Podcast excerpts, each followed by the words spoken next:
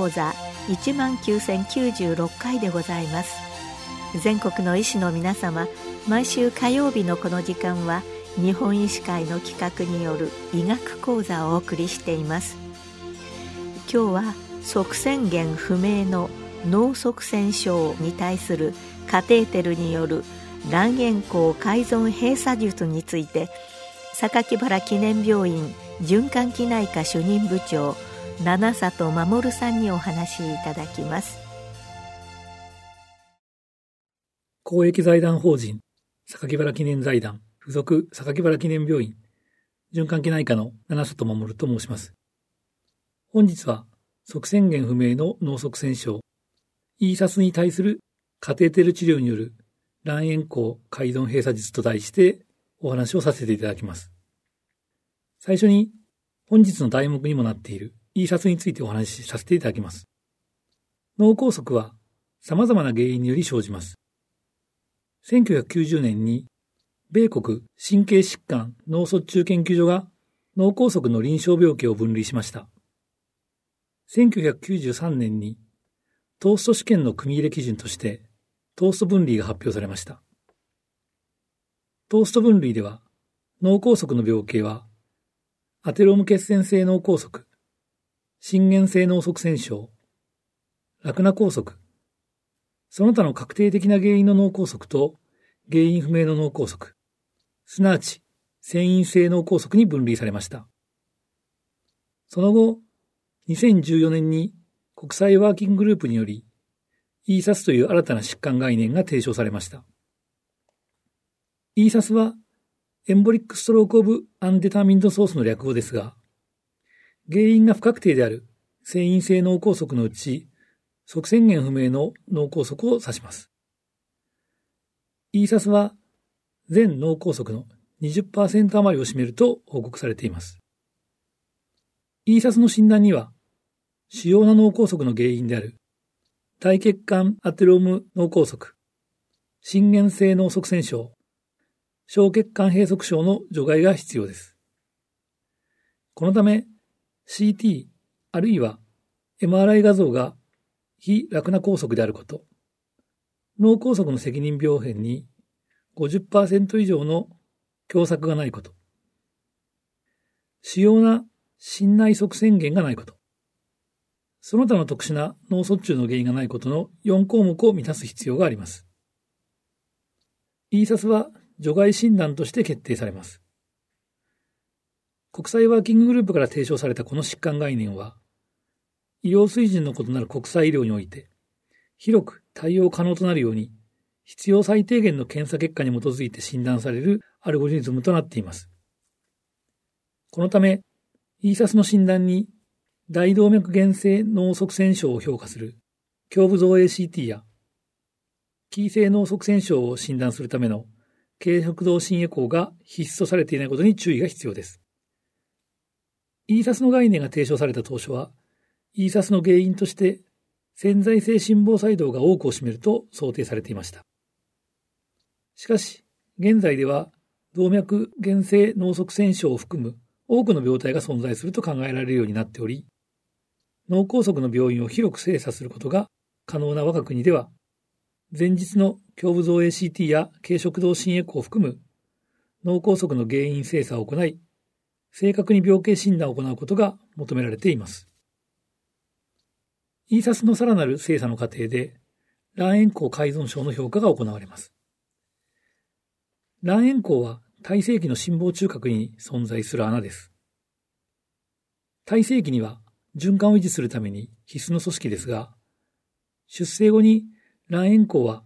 左心房側の中核片により覆われて閉鎖します。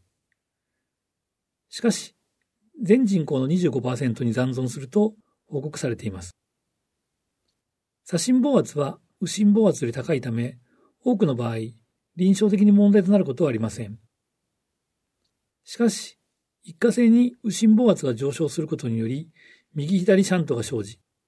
キー性側線症の原因となることがあります。これが卵円孔改造症が関与した脳側線症の病態です。卵円孔改造症を評価するために、現在は、軽胸壁心エコーによるバブルテストが第一選択として推奨されています。経虚心エコーによるバブルテストは、一般的に行われる経虚壁心エコを実施の際に静脈炉を確保し、その静脈炉から検査医が作成したマイクロバブルを投与します。マイクロバブルが投与されると、右心房と右心室がマイクロバブルにより白く染まります。その後引き続いて、左心房と左心室がマイクロバブルにより染まる程度を染まらないシャントなしから左心室全体が染まるグレード4までを視覚的に評価します。卵円孔改存症がない場合には、マイクロバブルは肺循環で補足されますので、左心房や左心室が強く染まることはありません。経境壁心エコーでのバブルテストでは、グレード2までは卵円孔改存症が存在する可能性は低いとされています。一方、卵円孔改存症がある場合には、左心房と左心室がグレード3あるいは4と呼ばれる強い染まり方になります。自由に呼吸をしている状態では、原則として右心房から左心房への心内シャント血流はありませんので、シャントなし、あるいはグレード0となります。次に、バルサルバ負荷と呼ばれる息こらえを行います。バルサルバ負荷では、胸腔内圧を高めた後、息こらえを解放する際に静脈管流が増加し、右心房圧が上昇します。これにより、右心房から左心房へのシャント血流が生じます。バルサルバ負荷でグレード3あるいは4の右左シャントを生じる場合に、検査の上では卵円孔改存症が疑われるということになります。経口壁心エコを用いたバブルテストにおいて、卵円孔改存症が疑われた場合、軽食道心エコーによる卵円孔改存症の確定診断を行います。ESAS の診断プロセスでは、軽食道心エコーによる卵円孔改存症に加えて、静脈エコーによる深部静脈血栓症を認めた場合に、キー性脳塞栓症と診断されます。深部静脈血栓症を認めない症例も多く、その場合は、卵円孔改存症が関与したと考えられる繊維性脳梗塞と診断されます。この診断は、多くの場合、状況証拠によるものとなるため、卵円孔改存症がどの程度繊維性脳梗塞に関与したかを判断する必要があります。脳梗塞への卵円孔改存症の関与を評価する基準として、リスクオブパラドクシカルエンボリズム、略してロープスコアと呼ばれるものが用いられます。これは年齢、危険因子、画像診断のみで算出することができます。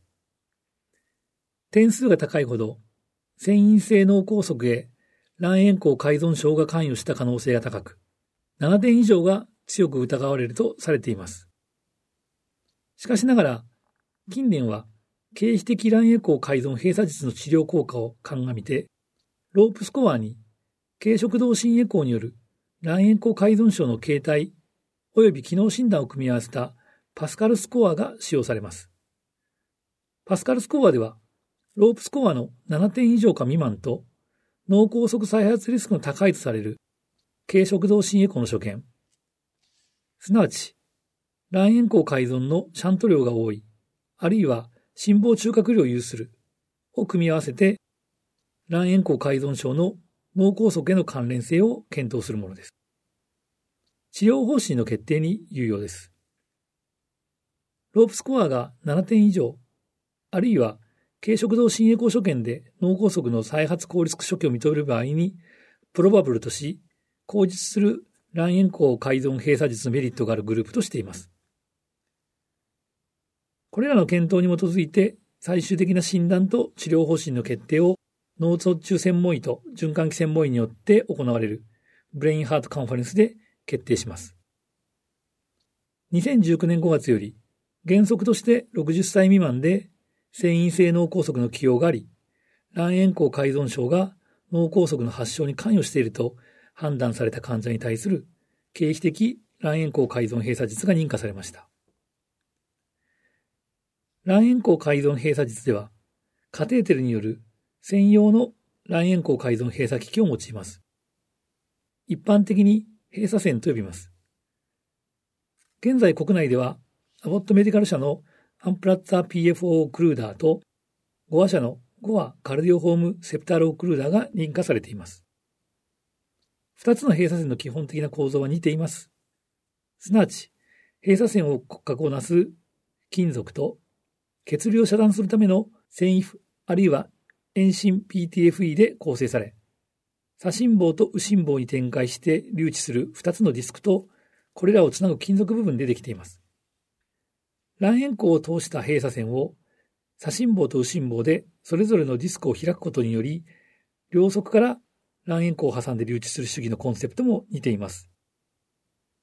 続いて、具体的な卵円孔改造閉鎖術の主義を説明させていただきます。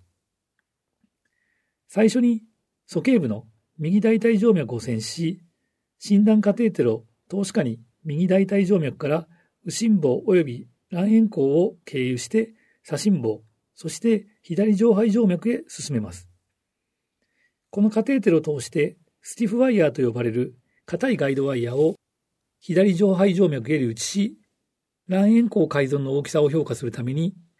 サイジングバルーンと呼ばれるバルーンを進めます。投資下にサイジングバルーンを卵円孔へ進めたら、手動でバルーンを拡張し、卵円孔の大きさを測ります。通常、サイジングバルーンは卵円孔の部分で凹んだ状態となります。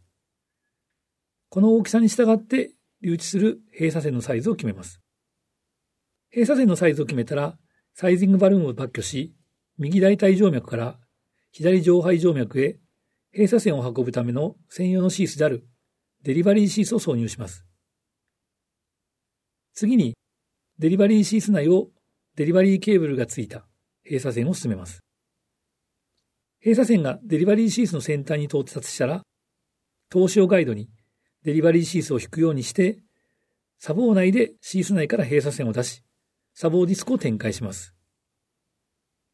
投資では心房中核は見えませんので、この後はエコーをガイドにして、デリバリーシステム全体を引き、砂防ディスクを心房中核の卵円孔の砂防出口に留置します。さらに、エコーをガイドにしてデリバリーシステム全体を引きながら、羽房ディスクを卵円孔の羽房出口に展開します。最後に、砂防及び羽房ディスクが心房中核を挟んで、それぞれの心房で展開されているかを、投資とエコーにより確認します。閉鎖線の留置位置が適切であることが確認されたら、閉鎖線をデリバリーケーブルから外し、閉鎖線は心房中核へ留置されます。デリバリーシステムを抜去し、右大腿静脈を止血して主義を終了します。経費的卵円孔改造閉鎖術では、閉鎖線の心房中核への確実な留置のために、エコーによる確認が重要です。基本は、十中軽食道心エコーによる心房中核への適切な閉鎖線留置の確認です。しかし、軽食道心エコーは、患者の苦痛を取るために電心麻酔が必要になります。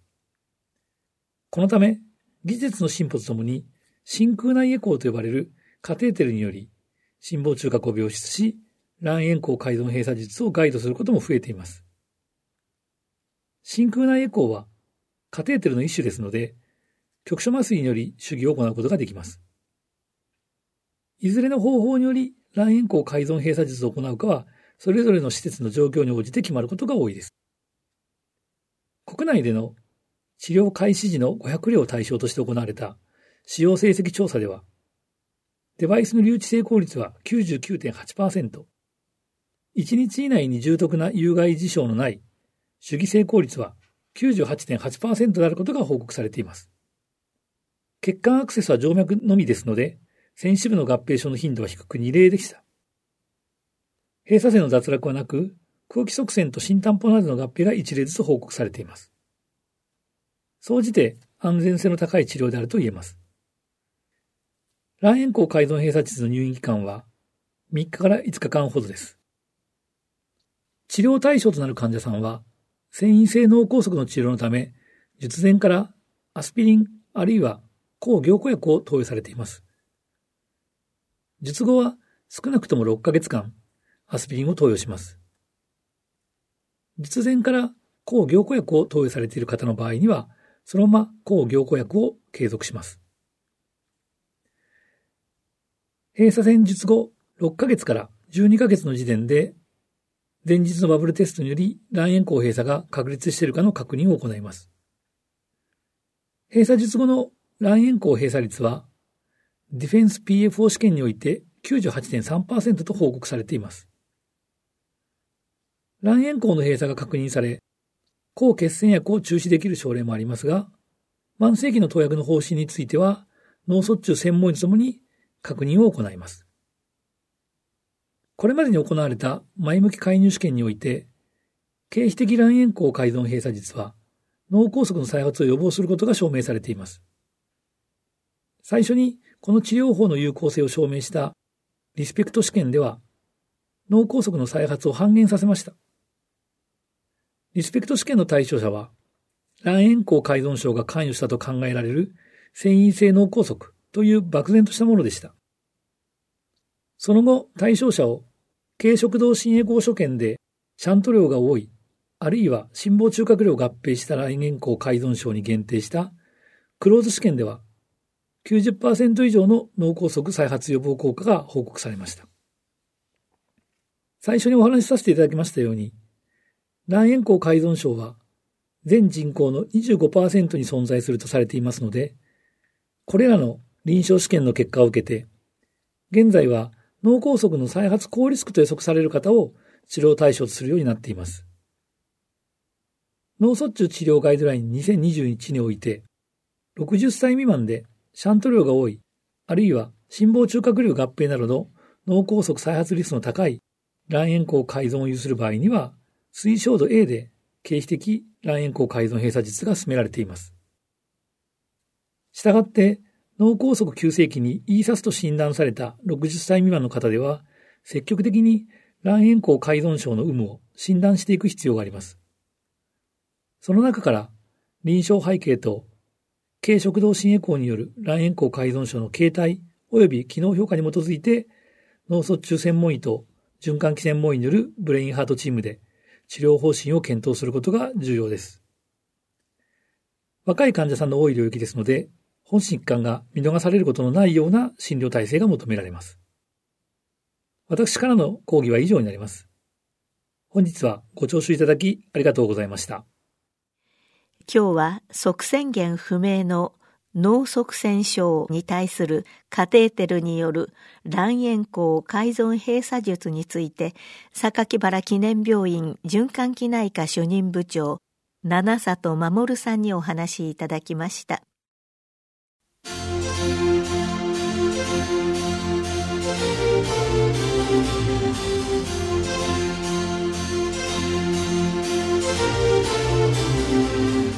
それではこれで日本医師会の企画でお送りいたしました医学講座を終わります「